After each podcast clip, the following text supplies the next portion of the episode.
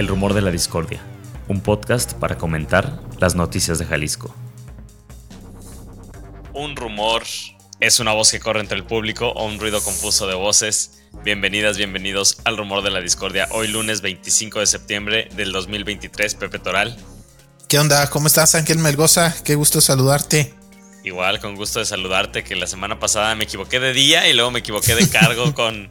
Yo le dije diputada a la senadora Delgadillo, pero bueno, a ver si ahora sí me corriges, Pepe. La verdad no la caché, no la caché al vuelo, si no, sí te decía. Oye, Pepe, pues vamos, si te parece, empezando, porque hay un montón de cosas para no alargarnos tanto. Ahora sí que yo creo que estás feliz, feliz, feliz, porque se va, se va, se va. Capsa, eh, da, la noticia, ¿no? Bueno, ¿te sorprendió lo, que anunció el alcalde Tapatío? Finalmente creo que se parecía muy, mucho a lo que nos habías platicado aquí hace una semana. Sí, no, realmente, o sea, no sorprende, pues no quiere decir que no pueda tener algo de positivo. Es eh, pues este que le han llamado el ciapa de la basura, ¿no? Pero si va a ser como el ciapa puta, güey. no conviene. digamos, no, no sé, bueno, lo hacen como para hacer un símil de que va a ser un organismo intermunicipal, ¿no? Pero no tiene ninguna conexión, digamos, con el CIAPA. De entrada solo lo estarían formando los cuatro municipios que tienen al día de hoy el tema de la basura concesionado con la empresa CAPSA. Guadalajara, Tonalat, Tlajomulco y El Salto faltarían otros cinco municipios del área metropolitana de Guadalajara y yo creo que ese es uno de los puntos importantes que se tiene que revisar muy bien.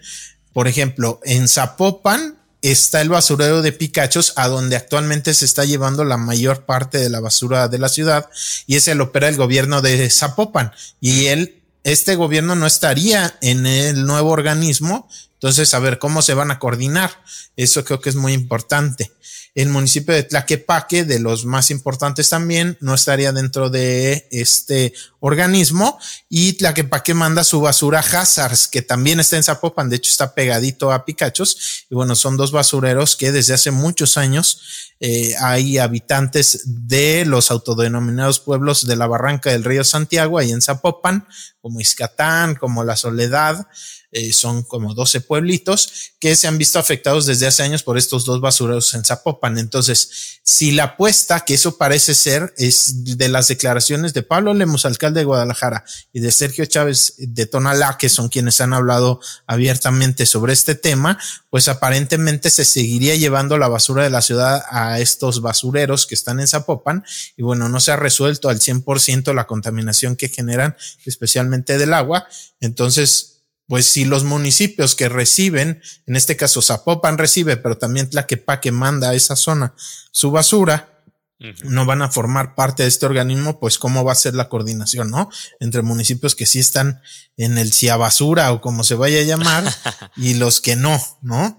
Entonces, bueno, eso creo que es un tema muy importante. El otro, evidentemente, es el tema de los basureros. Los que operaron con causa de forma desastrosa, si le van a quitar el contrato a Capsa va a ser más difícil si de por sí no lo están haciendo, obligar a la empresa que se haga responsable del desastre que causó en los, en los laureles y en Matatlán, pues ya quitándole el contrato menos, ¿no? También queda eh, pendientes tener el detalle, platicábamos la semana pasada, que aparentemente van a esperar a que termine el plazo de los contratos para simplemente no renovarlo y que no vaya a judicializarse y por ahí CAPSA con sus abogados y, alguna otra táctica de presión, pues obligar a los municipios a que mantengan sus contratos. Pero si no va a ser así, ¿cómo tú vas a obligarle a que se haga responsable de sanear los laureles, de limpiar Matatlán? De entrada, ya Guadalajara le metió 40 millones de pesos para limpiar Matatlán, cuando tú le pagaste ya a CAPSA por haber hecho una buena gestión de la basura, no lo hizo, lo depositó en un sitio de forma irregular, sin permiso, sin medidas ambientales, y encima de que le pagaste, vas a ir y arreglarle el problema. O sea, yo creo que eso es muy importante, ¿no?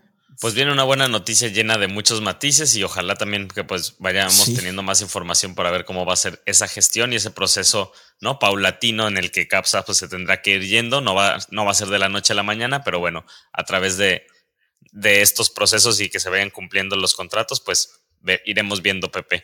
Me imagino también que estás muy feliz de esta otra noticia sobre el monitoreo en tiempo real de las aguas subterráneas en la metrópoli. Lo anunciaron así, pues, em, un grupo de investigación en ingeniería y sistemas hidrológicos ahí del ITESO, académicos del ITESO. Van a tener un millón cuatrocientos treinta mil pesos estos académicos para desarrollar pues un sistema de sensores que permita enviar y, sistematizar, Pepe, los datos para, el, para tener claro como el nivel del agua en los acuíferos. También pues recuperar esta información que ya se suman, se suman ocho personas las fallecidas por la temporal de lluvias en el área metropolitana de Guadalajara, Pepe. Sí, están relacionados, ¿no? Eh, es algo, por ejemplo, el doctor Arturo Gleason de la UDG, que él seguro estará más feliz, eh, porque tiene años diciendo, a ver, ¿cómo puede el CIAPA, ahora sí, el CIAPA, el CIAPA, el del agua potable, seguir dando Exacto. Seguir dando factibilidades, es decir, son las autorizaciones, una nueva torre, un nuevo fraccionamiento para poderse conectar a la red de agua potable, le tiene que pagar al CIAPA para hacer un estudio de factibilidad y si da positivo le dice, ¿sabes qué? Si hay agua, si hay posibilidad, si nos da tanto para el agua negra, el drenaje, como para la red de, agua eh, potable, si nos da, te doy el aval y si no, en teoría no puedes construir un fraccionamiento o una torre. Entonces, lo, que dice mucho Gleason, ¿cómo si ni siquiera sabemos cuánta agua hay en el subsuelo y más o menos entre el 20 y el 25% del agua que llega a los hogares de la ciudad viene de pozos? ¿Cómo puedes estar dando y dando y dando factibilidades y nuevos fraccionamientos y nuevas torres si ni siquiera sabemos cuánta agua nos queda? Eso del agua subterránea y del agua superficial, pues bueno, ya sabemos todos los problemas. A la ciudad se trae agua de Chapala, del río Santiago y de la presa Calderón. La presa Calderón está bien de calidad allá en, la zona de los Altos, Apotlanejo, Acatic, pero cada vez eh, pues tiene niveles más bajos. De hecho, llegó hace un par de años a prácticamente dejar de dar agua, ¿no? Estaba menos del 10% y para términos prácticos ya no se pudo traer agua a Guadalajara. Y bueno, Chapala y el río Santiago sabemos eh, la mala calidad del agua de estos cuerpos de agua superficiales. Entonces, el agua subterránea se vuelve estratégica, importantísima para el futuro. Y si ni siquiera sabemos cuánto hay, y, además está conectado, ¿no? Tantas inundaciones, lo hemos hablado muchas veces, tienen que ver con estos procesos de urbanización. Se construyen zonas que antes se absorbía el agua hacia el subsuelo, ahora le pones concreto y corre hacia las calles y bueno, ya ocho personas murieron y una que está desaparecida. Este, ojalá sea localizada, pero fue desaparecida de que la arrastró una corriente. Entonces, bueno, va a ser muy complicado que realmente siga con vida, solamente que pues no se ha encontrado esta persona, entonces es probable, son ocho víctimas eh, pues ya mortales y una más eh, desaparecida del temporal. Entonces, bueno, pues muy importante este tema de los académicos del ITESO. Están en comunicación con el CIAPA, también con el IMEPLAN. Entiendo que también reciben financiamiento del CONACIT. Entonces, bueno, parece un proyecto muy importante que desde el año 2003 no se hacía un estudio sobre aguas eh, subterráneas. Por allá el, el buen eh, Marco de GeoEx, uno de los especialistas de agua subterránea, fue el último que hizo los estudios hace 20 años. Entonces, 20 años no hemos sabido cómo está. Entonces, es importantísimo ese tema. Entonces, bueno. Pues ojalá, que inviten ahí al buen Arturo Gleason también, porque él está en la Universidad de Guadalajara, pero pues que, que, le llamen, ¿no? Para que se sume este, este grupo de académicos por lo menos de forma informal, aunque sea, ¿no? Pero que sea comunicación de especialistas y finalmente que los resultados sean confiables y que sirvan justo para, para planear la ciudad, un tema importantísimo el del agua, porque tampoco hay que confiarnos con que ya resuelto el conflicto de la presa del Zapotillo, como por ahí el gobernador luego a veces dice, ¿no? Que ya resolvió él el tema del agua en la ciudad en los próximos 50 años. Pepe, también para seguir hablando del agua y del río Santiago en este caso, pues la Asamblea General del Consejo de Cuenca del río Santiago está eligiendo nuevos representantes. Ahorita nos platicas cómo es más o menos ese proceso, pero los productores agrícolas de la zona altos del estado pues fueron marginados, digamos, de estas reuniones que se llevaron a cabo para la elección. Esta es información publicada por Sonia Serrano en el diario NTR. Sí, está recogiendo información de Juan Guillermo Márquez. Él es el presidente del Observatorio Ciudadano para la Gestión Integral del Agua. Es un organismo público oficial que está marcado en la ley, aunque luego, sobre todo el actual gobierno, el anterior como que nomás les daba el de Aristóteles el gobierno prista como que nomás les daba palmaditas en la espalda y, ah, mira, muy buena tu recomendación y no los pelaba. Este actual sí pareciera que está totalmente rota la comunicación, pero bueno, es un observatorio oficial de especialistas en temas del agua y que está en la ley. Y lo que está diciendo Juan Guillermo Márquez, que ha tenido mucha comunicación con productores agropecuarios de los altos y fue uno de los que se oponía más a la operación de la presa El Zapotillo a más de, a que eran 105 metros de altura. Estuvo ahí asesorando a los productores que también se hubieran visto afectados con ese proyecto original. Y bueno, él lo que está diciendo es que eh, este organismo de la cuenca eh, de entrada combina funcionarios de Conagua, es decir, funcionarios federales, con el gobierno estatal, la Comisión Estatal del Agua, la Comisión Estatal le paga el sueldo a quien, a quien coordina eh, este organismo de cuenca. Y ahí se toman las decisiones sobre el agua. Entonces es, no son los únicos los productores, pero es importante que formen parte de, de este eh, órgano justo para que pues uno de los principales productores de alimentos del país, que es los Altos de Jalisco, pues los propios productores puedan formar parte de las decisiones, de las opiniones, de la revisión de cómo se está distribuyendo el agua. Igual que pasa en la ciudad, que ni siquiera sabemos cuánta agua subterránea hay, pero el CIAP anda dando permisos y permisos. Bueno, a nivel ya, digamos, más macro, más allá de Guadalajara, ¿no? Lo que es la cuenca del río Santiago, eh, está reconocida como muchos acuíferos sobreexplotados y las aguas superficiales también hay ciertas vedas en teoría, hay eh, prioridad para el uso público eh, antes que por ejemplo para el industrial, están los productores eh, agropecuarios y sin tener muy claro por qué la Conagua sigue otorgando y otorgando y otorgando concesiones, ¿no? De explotación de agua. Entonces es muy importante que unos de los principales interesados formen parte de este organismo y lo que dice Juan Guillermo Márquez, que se les avisa pues a contrarreloj a unos cuantos días del proceso para elegir a los representantes. Además ponen un montón de restricciones tecnológicas de que hay que registrarse con un correo de Gmail y hay que entrar a no sé qué link y cosas así, que normalmente pues muchos son productores agropecuarios que no tienen acceso, eh, digamos, a estas nuevas tecnologías, además de que no se les dio pues la información con tiempo y la posibilidad, bueno, si no lo vas a hacer en línea, que podría ser muy fácil eh, para ciertas personas, pues que esté la posibilidad de ir directamente y personalmente a hacer el trámite como se hacía antes y este tipo de cosas lo interpreta por ahí el presidente del, del Observatorio Ciudadano de Gestión del Agua, Juan Guillermo Márquez, pues como un obstáculo intencional, ¿no? Con la finalidad de excluir justo a los productores de los altos y que las decisiones se tomen más discrecionalmente por funcionarios de las comisiones del agua y no tanto pues por quienes la utilizan, ¿no?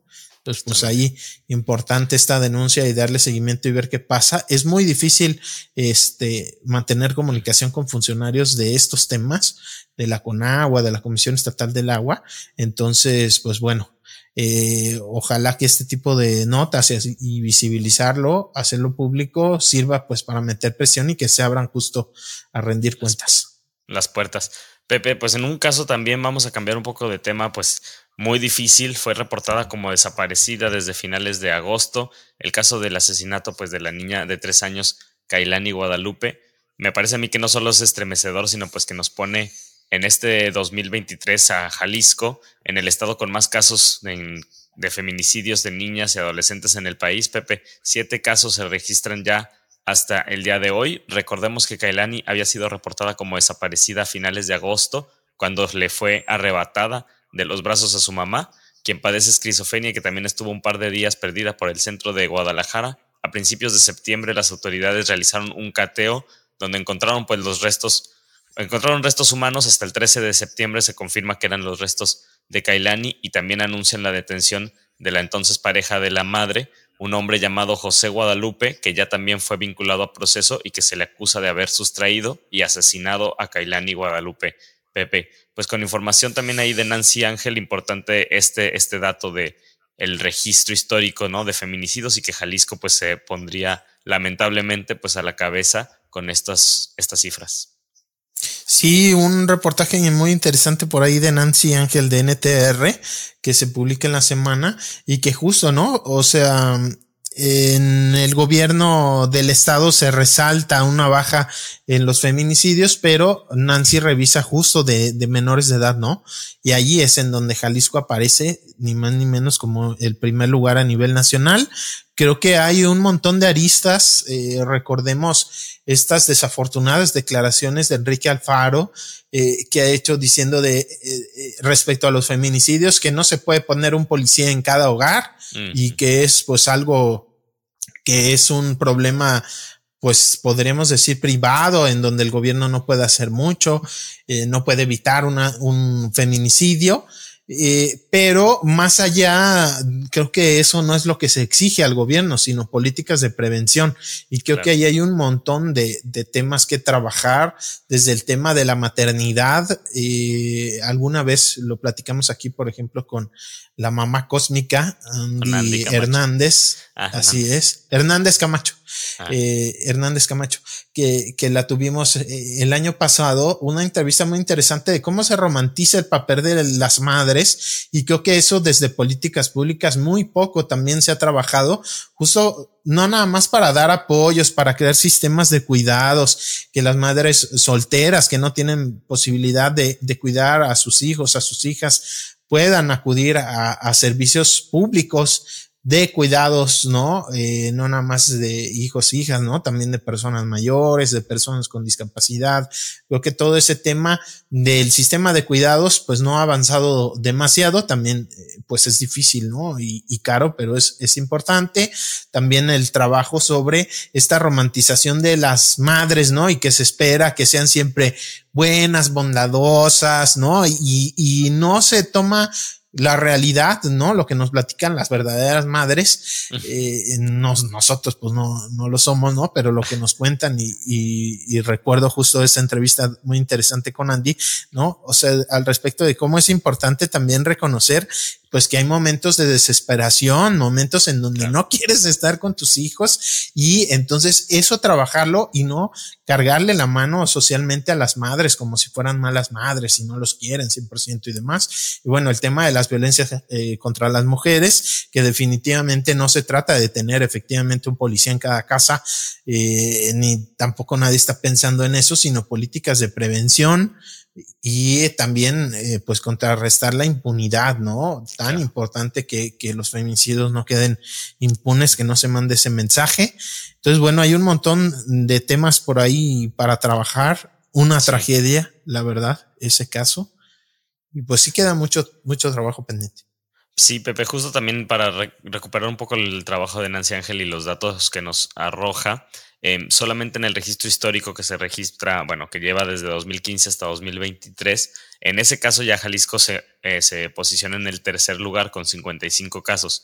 En segundo lugar está Veracruz con 60 y en el primer lugar pues está el Estado de México con 122 niñas y adolescentes pues víctimas de feminicidio digamos que solamente este año sería el que estaría tomando pues ese pésimo primer lugar el Estado, pero ya en la cifra histórica pues está en tercer lugar, que también es bastante pues apremiante, ¿no? En, en este caso, el Estado de México hasta lo que va del año registra seis feminicidios y Chiapas sería el tercer lugar con otros cuatro, Pepe. Si te parece, vamos a, pasar a otro tema, Pepe, también relacionado con el mismo tema, ¿no? De violencias eh, patriarcales y de todo el, pues toda la serie de complejidades que están involucradas en torno a estos casos, la funcionaria eh, Georgina Argüello, quien denunció por acoso sexual al secretario del Trabajo Marco Valerio Pérez Goyas, pues reclama que su caso está siendo dilatado, además de que desde el inicio, de desde el inicio del caso en noviembre de 2021, pues tanto Marco Valerio como el propio gobernador del quien ya hablabas, Enrique Alfaro, calificaron la denuncia como un chisme y como un cuento.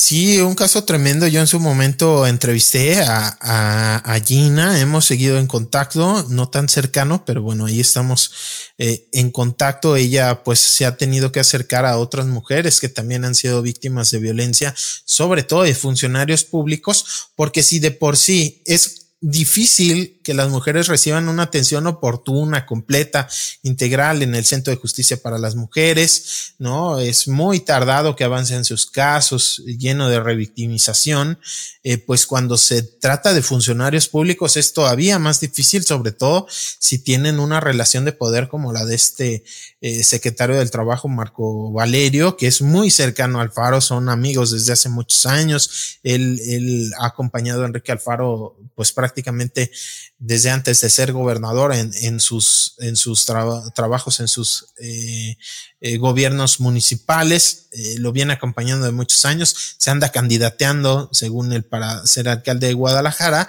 mientras tiene este caso no tan fuerte en donde hostigó, de acuerdo con, con Gina, pues le estuvo hostigando sexualmente, presionándola, siendo su jefe, su superior jerárquico, para que accediera a irse de viaje con él, a Vallarta y otro tipo de, de presiones. Y eh, pues a partir de que ella denuncia, pues unas eh, repercusiones en su trabajo muy, muy fuertes. Eh, se tuvo que mover de lugar, ya no está en la Secretaría del Trabajo, ella tiene base y eso también ha permitido pues no perder el trabajo, pero tampoco quiere decir que haya sido sencillo o fácil estando dentro del gobierno, pues tener este tema, ¿no? De la denuncia penal en contra de su agresor, que viene siendo pues un funcionario de muy alto nivel en el gobierno de Jalisco, y pues el caso no avanza y ella justamente ve junto con otras mujeres que han sido víctimas de, de casos similares, donde sus agresores son funcionarios,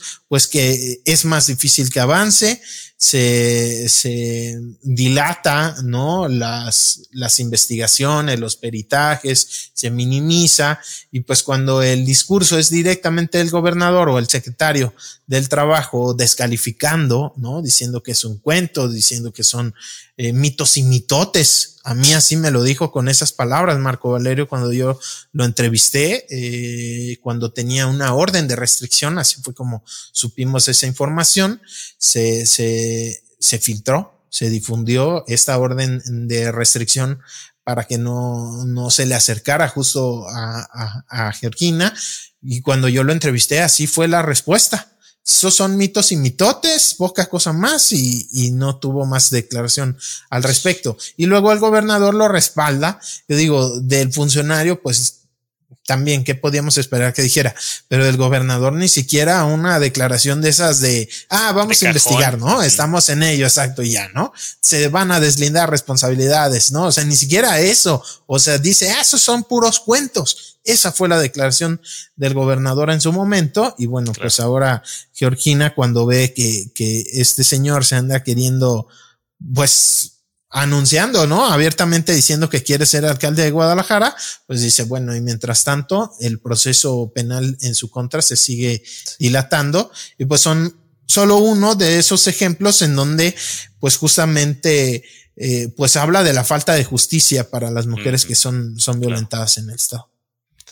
Pepe, vamos a pasar a este tema que yo sé que va a ser de mucho interés. Ya ha sido muy compartido en redes sociales, ha llegado muy lejos este artículo de la revista Science, pues publicado justo el jueves. El investigador, los investigadores Rafael Prieto, Jean María Campedelli y el recientemente fallecido Alejandro Ope, pues son los autores de este trabajo en el que llegan, digamos, a uno de los de, las cifras de los datos más este, sonados de este trabajo, pues que se estima que los llamados cárteles de la droga habrían tenido en, 2023, en 2022 un total de 175 mil integrantes y que esto pues convertiría a estos grupos criminales en el quinto empleador de México. Yo le pongo entre comillas eso del quinto empleador de México, pero bueno, importante este, este trabajo, Pepe. Vamos a ver por dónde quieres comenzar a platicar sobre él.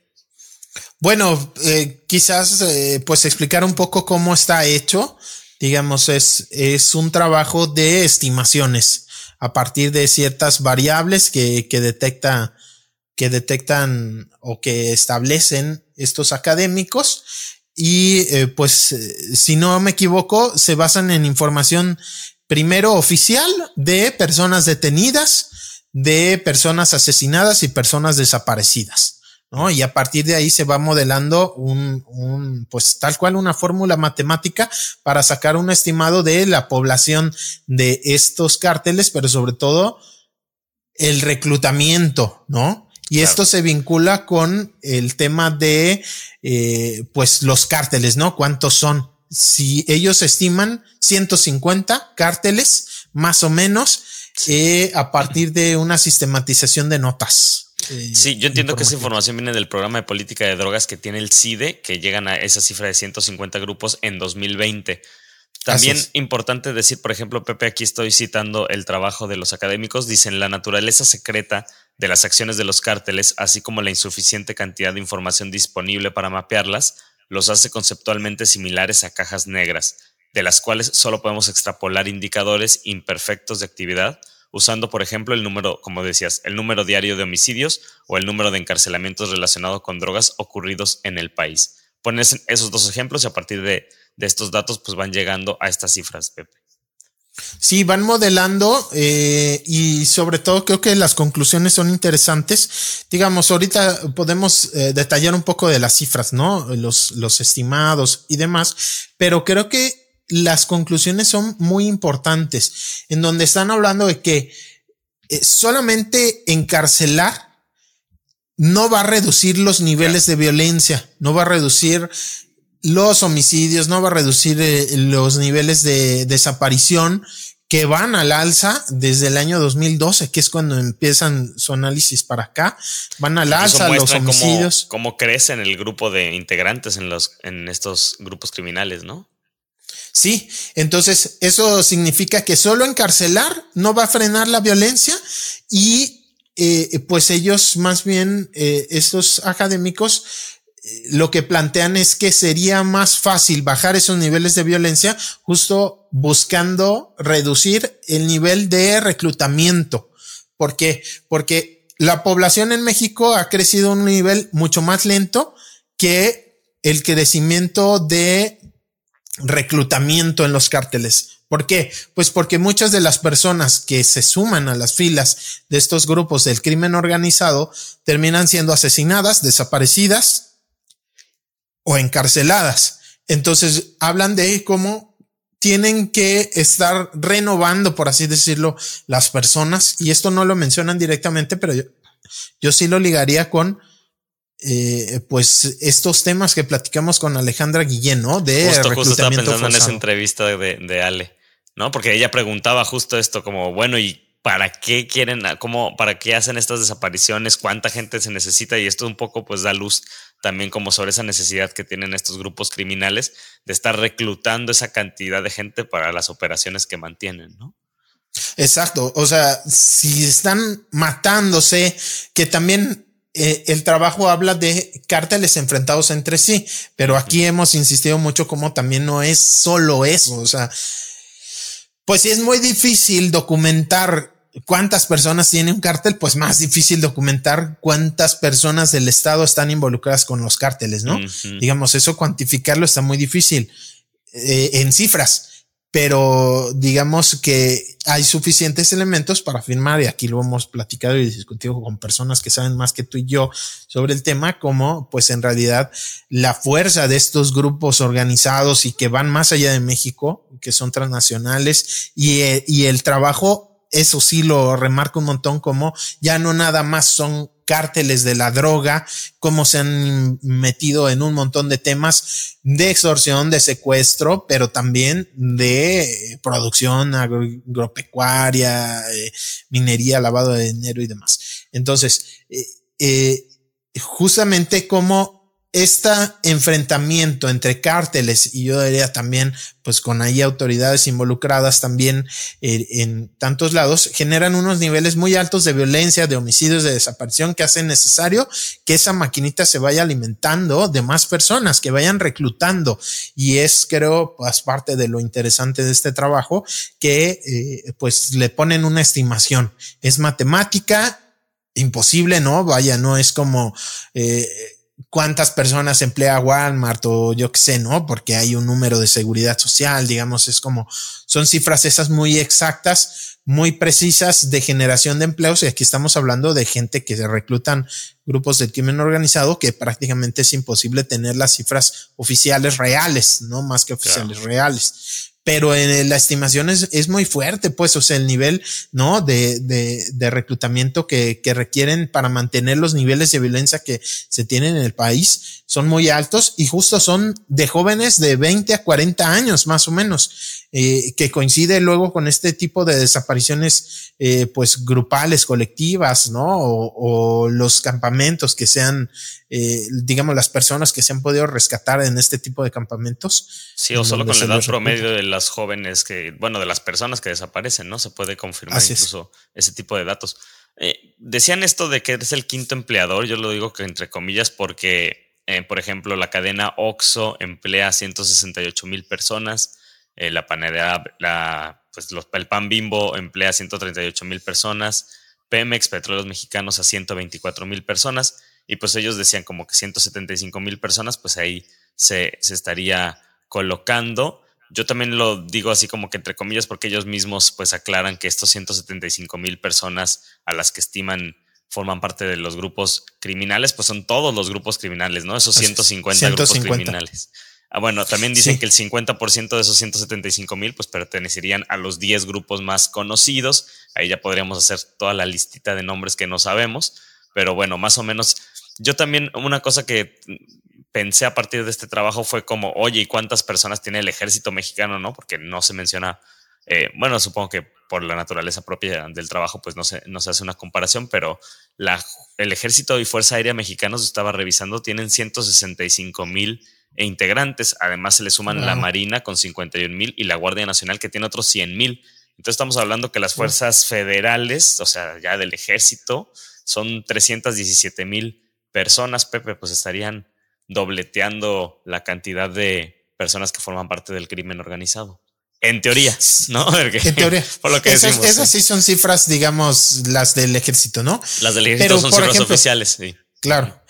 Que yo, por ejemplo, o sea, aquí eh, lo pondría. No todo el ejército ni toda la Guardia Nacional está enfocada a combatir a crimen organizado, ¿no? O sea, hay un montón de temas desde, eh, pues, quienes se encargan de, eh, los nuevos desarrollos turísticos o yo ahora que fui a las Islas Marías allá con ellos, personal de la Marina, ¿no? Quien, quien meserea, quien te da los tours, quien atiende eh, los museos y estas zonas, pues son elementos militares. Sí, o seguridad portuaria, aeropuertos, etcétera, sí. DN3, ¿no? Eh, desastres naturales y todo este tema. Eso es un lado, ¿no? Y lo otro es esto que dices, a ver, están hablando de 150 grupos. Sí, hay unos muy grandes y muy conocidos, pero hay un montón que son chiquitos locales y que de hecho decían, pues de ellos es más difícil tener información y aparentemente no tienen tantos conflictos con otros grupos justo porque son muy pequeños y muy locales y no generan aparentemente tanta violencia, pero sí forman parte, ¿no? De esta maquinaria eh, de muerte. Por ejemplo, del cártel Jalisco Nueva Generación, estiman alrededor de 19 mil personas. Es muchísimo. O sea, es. Ahí tienes, si no son tantas. No, bueno, es. O sea, es un ejército. No del tamaño que sea de México, pero debe de haber países menores que de ese tamaño es, es su ejército, ¿no? Y hablaban de que alrededor de 17 estados tendrían confrontación con otros, más que presencia, que presencia han de tener yo creo que en todos, quizás muy pequeña en algunos, pero, o sea, más allá de presencia, violencia, pues, ¿no? O sea, enfrentamientos, asesinatos, homicidios, narcomantas, o sea, generar violencia para la sociedad, por lo menos en 17 estados ellos encontraron evidencias de solamente el cártel Jalisco, ¿no? Entonces, creo que es pues una cifra muy fuerte. Claro, pues luego en los medios nos vamos por lo más escandaloso, ¿no? Y el quinto empleador más grande. Pero bueno, más allá de, de, de ese detalle, de digamos, desmenuzándolo un poco, creo que sí son eh, pues cifras que, que hay que tomar con reserva, pero no por ello. Eh, creo que es muy importante ponerles atención justo del nivel de fuerza que tienen estas organizaciones y cómo están requiriendo gente, gente, reclutar, reclutar, reclutar.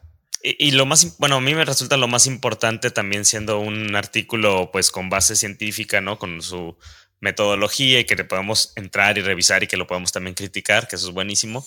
Pero importante la conclusión también, bueno, parte de los resultados a los que llegan, que ya lo venías diciendo, que es, le, no conviene tanto la, la técnica de ir con más policías, de hacer las detenciones, sino que aplicar pues ahí lo, lo, mencionaban como un tipo de estrategia preventiva, ¿no?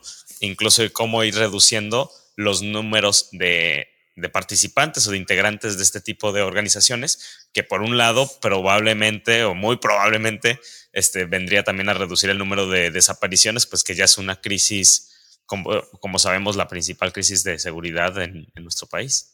Sí, es parte de las conclusiones, ¿no? Que, que, que ellos estiman que solamente con detenciones los niveles de violencia iban a tardar muchísimos años en poderse reducir, que eso es la prioridad para los autores y creo que también para la sociedad, ¿no? Los niveles de violencia, más allá de que se castigue a los culpables y así, a ver, lo principal, ¿no? Los niveles de violencia tan altos hay que bajarlos y proponían estrategias para prevenir todo este reclutamiento, ¿no? Todas estas, eh, pues sobre todo jóvenes que están siendo atraídos hacia los grupos del crimen organizado y justo eh, pues enfocarse en prevenir, eh, darles oportunidades a, a, los jóvenes, ¿no? Darles otras vías, digamos, evitar que sea tan sencillo eh, el llevarlos a, a, ser integrantes de, de, estos grupos del crimen organizado. Eso ayudaría a bajar eh, pues de forma más efectiva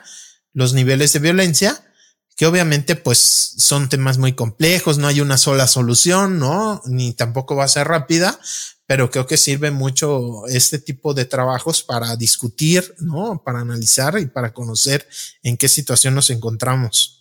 Claro, pues ahí está el artículo, la, quien quiera se puede acercar a él en la revista Science. Pepe también pues nos es muestra de este poder criminal que tienen estas corporaciones, estas organizaciones. sí, Yo solo, Ángel, eh, daría este dato que es el que, el que, uno de los que pues más me alarman, ¿no? Y para ponerle una cifra, dice que de acuerdo pues con sus conclusiones, los cárteles necesitarían reclutar entre 350 y 370 personas por semana para mantener, digamos, su capacidad de fuerza, ¿no?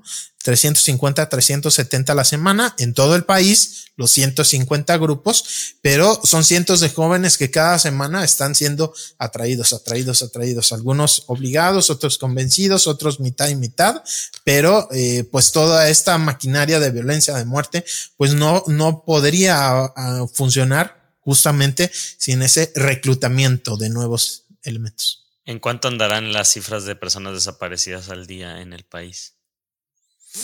Estamos. Híjole, no sé. Hay que revisarlo. si alguien nos escucha, lo vamos a revisar.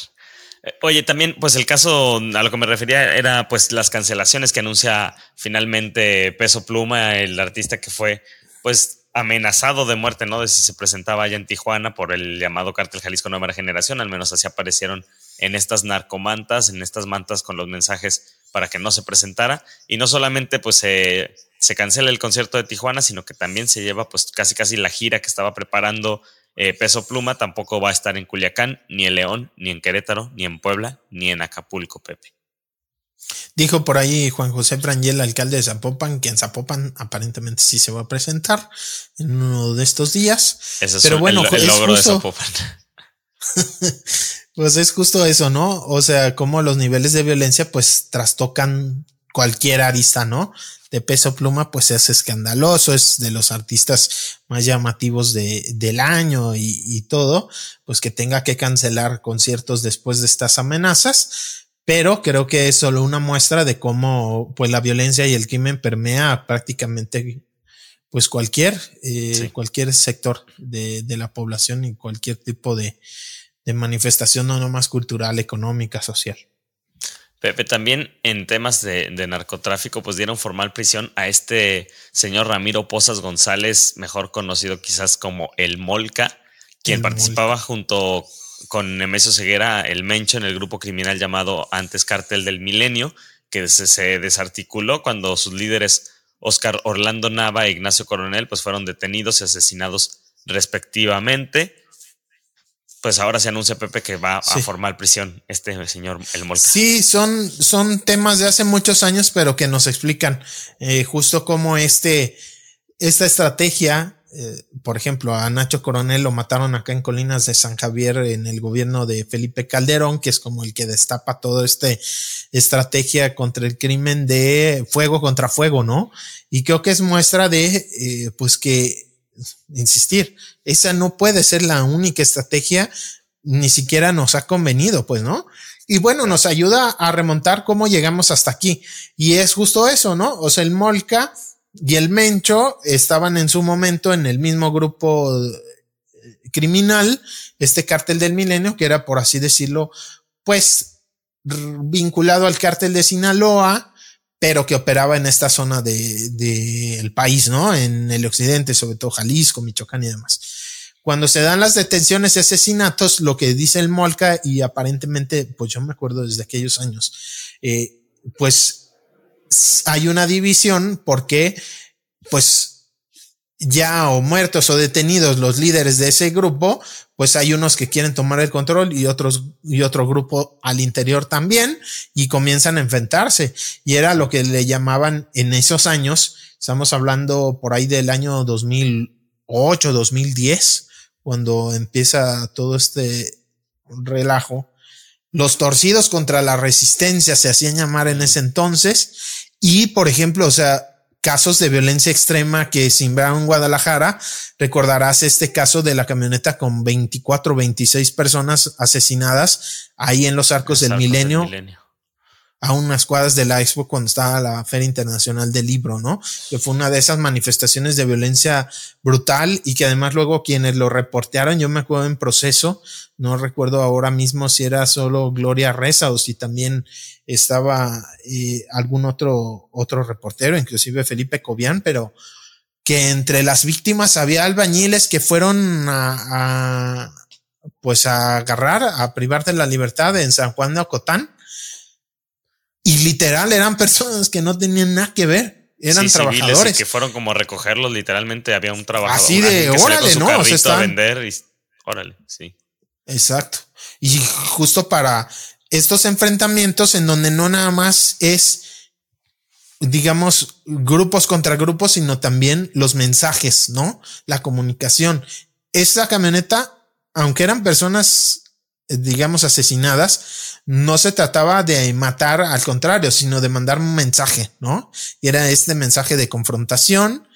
También algo que ocurrió muy similar en, en Veracruz, justo cuando cuando en Boca del Río, si no me equivoco, decenas de cuerpos igual, ¿no? Arrojados. Y era parte de lo que era un grupo, descabezas, por así decirlo, a los líderes y pues eh, como las facciones empiezan a pelear el poder.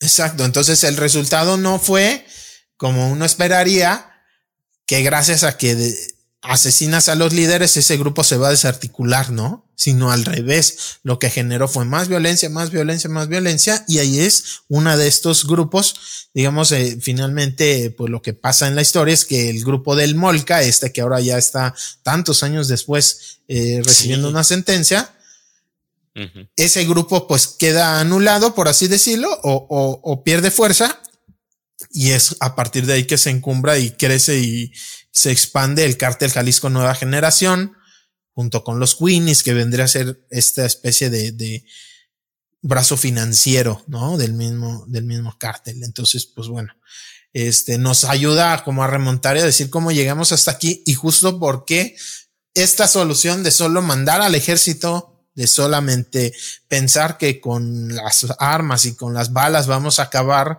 con un tema tan complejo, pues no ha funcionado y se tienen que buscar otras estrategias. Este, justo pues porque ya se ha probado y, y ahí están las cifras de homicidios, van en aumento, de desaparecidos van en aumento y entonces hasta cuándo vamos a mantener esa estrategia. Pues mira, dándole hoteles y dándole más este, obra pública al ejército, no va, no va a ser por ahí, Pepe.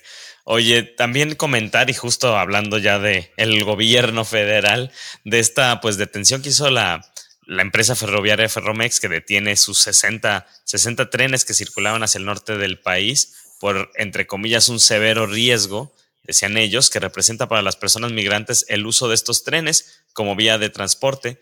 Hablando de ese tema, la periodista Mariana Quintero para Mural habló en Guadalajara con el director de FM4 Paso Libre, Luis Enrique González, quien le dijo pues que esta acción viene directamente del gobierno federal y la empresa concesionaria pues realmente no está preocupada por la seguridad de las personas, sino que está acatando órdenes, Pepe. Sí, y pues se ve el tema de la migración como un tema de inseguridad, ¿no? Y no como un problema humanitario.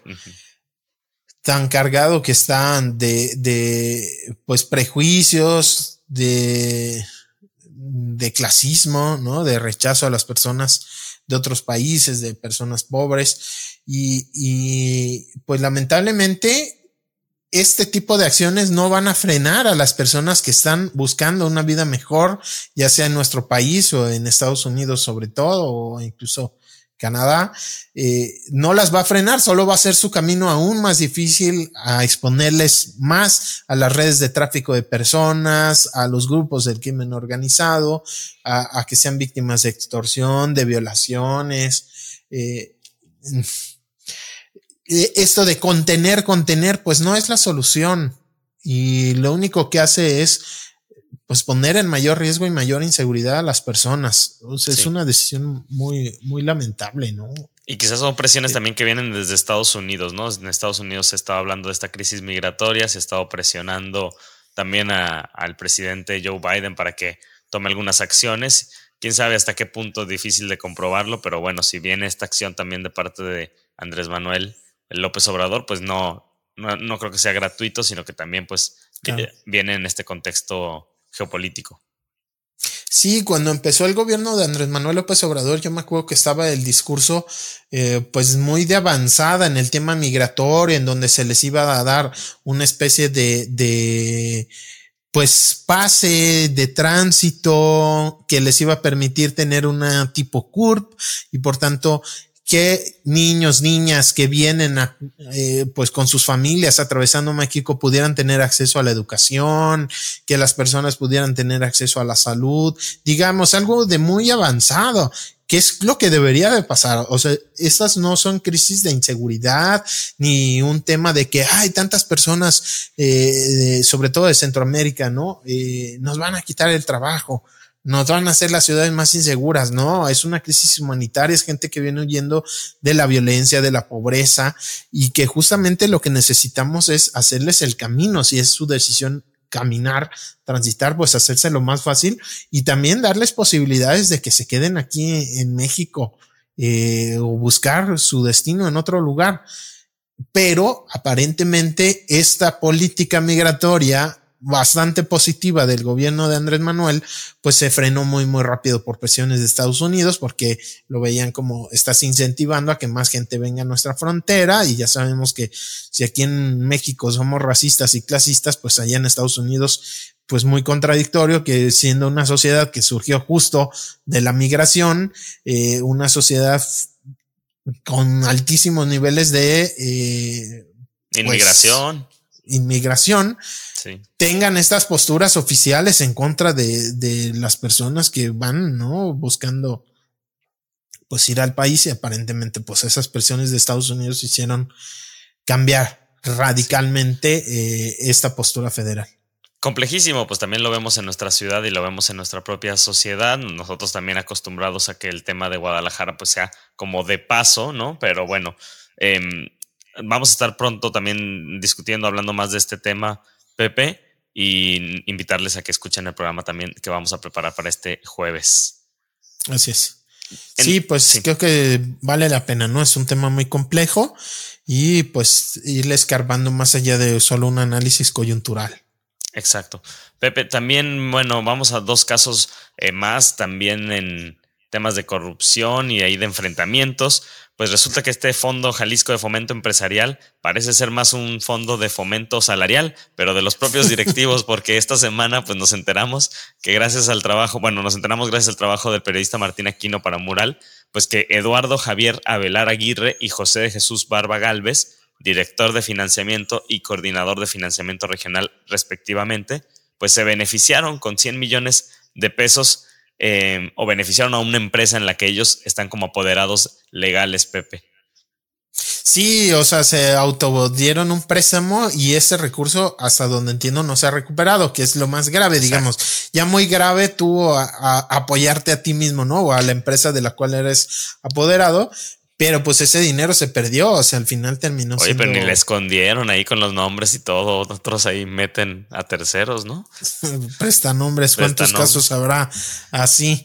Este, pues sí, ya no forman parte del Fondo Jalisco. Esto lo encontró por ahí Martín Aquino, digamos, lo había hecho público la Contraloría del Estado, si no me equivoco. Así es. Y ya, pues lo que él hace es, digamos, difundirlo, ¿no?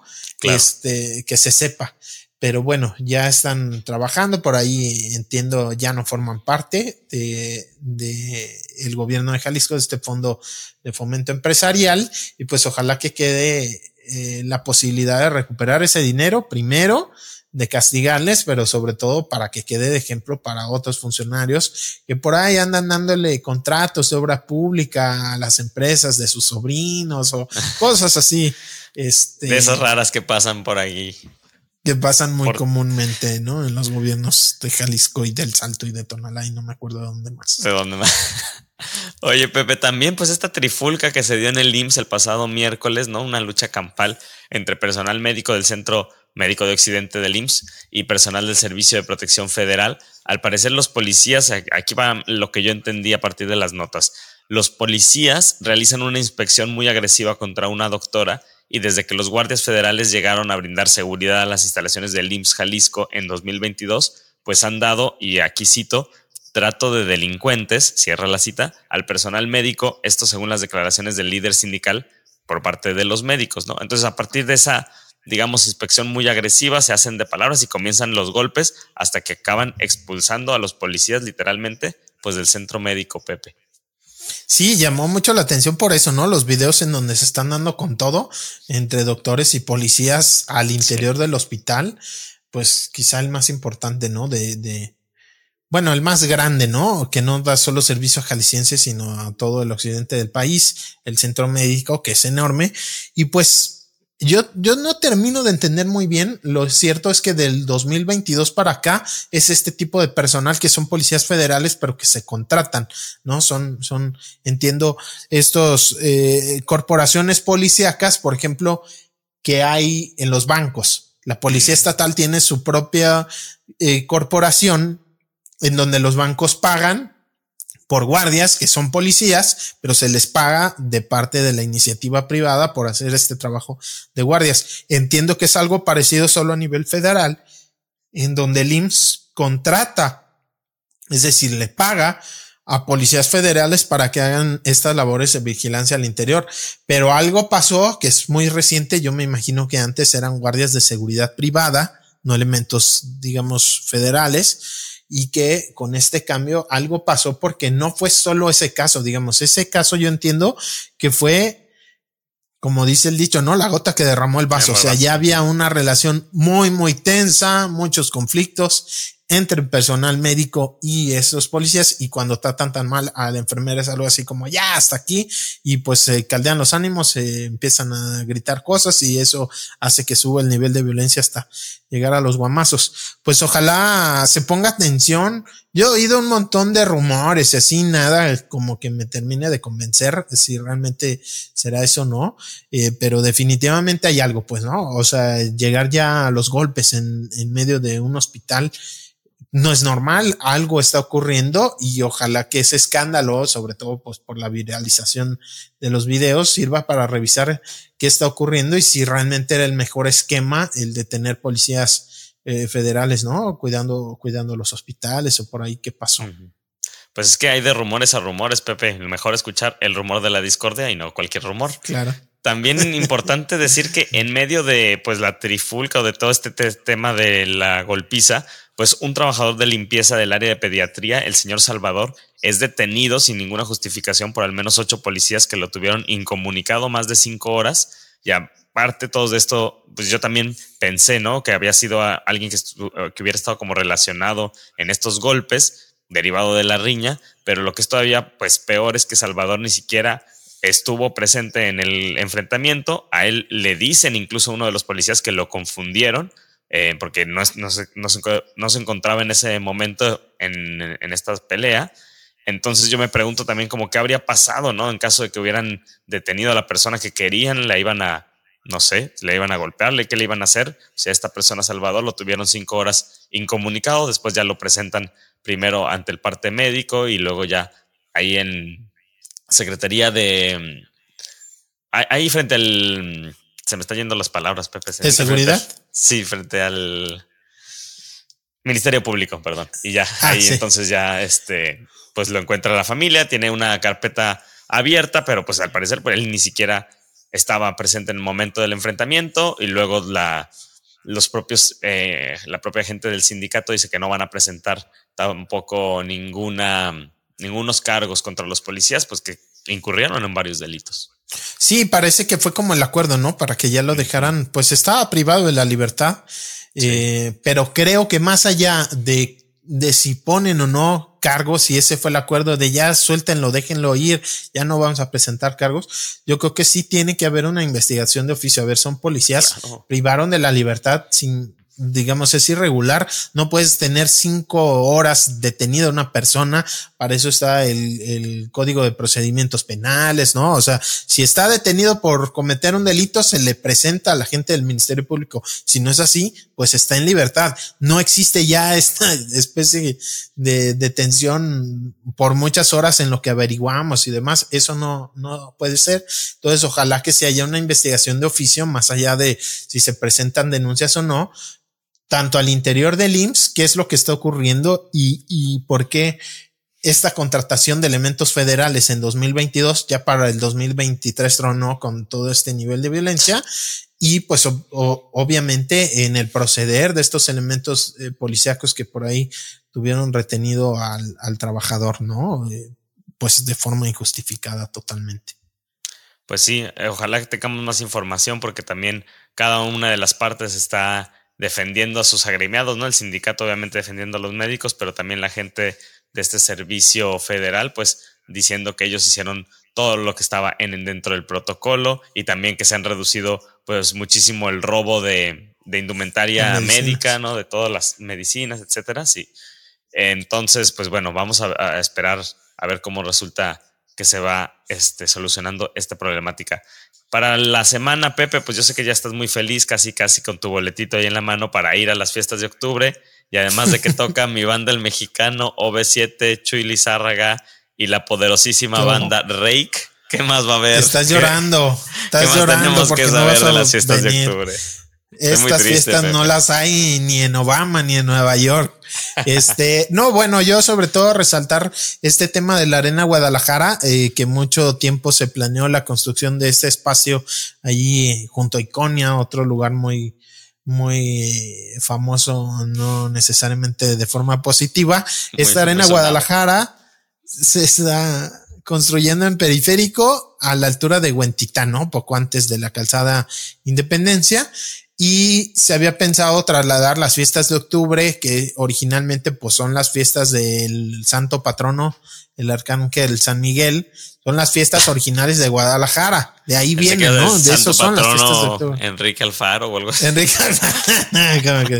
o sea, de ahí vienen, ¿no? Digamos, las fiestas del pueblo, como en todo pueblo las hay, las fiestas del pueblo de Guadalajara han evolucionado hasta llegar a lo que son las fiestas de octubre y están en Zapopan, ¿no? Y son de Guadalajara. Entonces, alguna vez se pensó hace muchos años llevar las fiestas de octubre primero al terreno de Iconia, luego ese se decidió entregar a, a, especuladores inmobiliarios y a un ladito se empezó a construir la Arena Guadalajara y bueno, ya se descarta totalmente, se insiste en que ya las fiestas de octubre van a seguir en el auditorio Benito Juárez y la Arena Guadalajara, pues solo recordar es este regalito que le dieron a Ricardo Salinas Pliego, a su empresa Super Espectáculo, si no me equivoco se llama, y como ya tiene la Arena México y la Arena Monterrey, estaría construyendo esta Arena Guadalajara. Y digo regalito porque el terreno es público es del gobierno de Jalisco, es una especie de concesión en donde el dueño de TV Azteca y de Electra, construye un auditorio de espectáculos, un centro de espectáculos, y a cambio el gobierno de Jalisco tendrá fechas para poder usar ese auditorio para, mm, pues veto a saber para qué, Para lo que quiera. Este, Ajá, para entregar ahí unos diplomas o no sé, la filarmónica o no sé, no sé, este. Pero bueno, pues fue un negocio bastante redituable para el Salinas Pliego, eh, un terreno pues conectado en, en, periférico y que además ya había vencido, tenía según el contrato, la concesión original, el, el contrato original debía de haberlo acabado en 2019, si no me equivoco, es 2023, si no lo ha terminado y pues no, no se lo han quitado, ¿no? Se lo van a respetar. Entonces, bueno, pues se descarta, las fiestas de octubre siguen allá en el auditorio Benito Juárez y pues te la vas a perder. Pues mira, duran, duran mucho, duran hasta noviembre estas fiestas de octubre y empiezan en septiembre, entonces yo creo que igual y hay chance por ahí todavía, Pepe. bueno, ¿Algún tema que te gustaría que, que, sigamos, que tengamos que estar atentos, atentas esta semana? Bueno, solo, solo en la semana decir que desde por ahí, desde febrero, el Instituto de, el IMEPLAN, el Instituto para la Gestión del Desarrollo y la Planeación del Área Metropolitana, ya ni me acuerdo cómo se llama, ¿no? El IMEPLAN tenía el pendiente de sacar un diagnóstico de la basura y aparentemente por fin ya esta semana va a salir y es parte de este debate del mentado cepa de la basura. Entonces, bueno, vamos viendo si, si por Como fin un anuncio cumple plan. Sí. Eh, y que vendría a tener como un balance de cuántas estaciones de transferencia se necesitan y sobre todo lo más delicado, que yo alguna vez pensé que eso iba a sacar el, el mentado anuncio de Lemos, iba a ser el nuevo basurero. Este, y yo creo que ya no tiene que haber nuevos basureros, sino nuevos modelos de, de, gestión de la basura que no implique enterrar la basura en un lugar. Pero bueno, a ver finalmente si sale en la semana ese, ese show y este, pues qué se decide. Con, o implementar ya la separación de basura que desde hace tiempo debería estar operando. Más de 10 años, sí. 10 añitos, pues que son 10 años, Pepe. Más, más, más, más. Más. Pues muchísimas gracias, Pepe. ¿De qué? A ti. Un abrazote, y Ángel. Abrazo, muchísimas gracias, buena semana y gracias por escucharnos. Nos seguimos escuchando el jueves. Hasta luego. El rumor de la discordia, un podcast para comentar las noticias de Jalisco.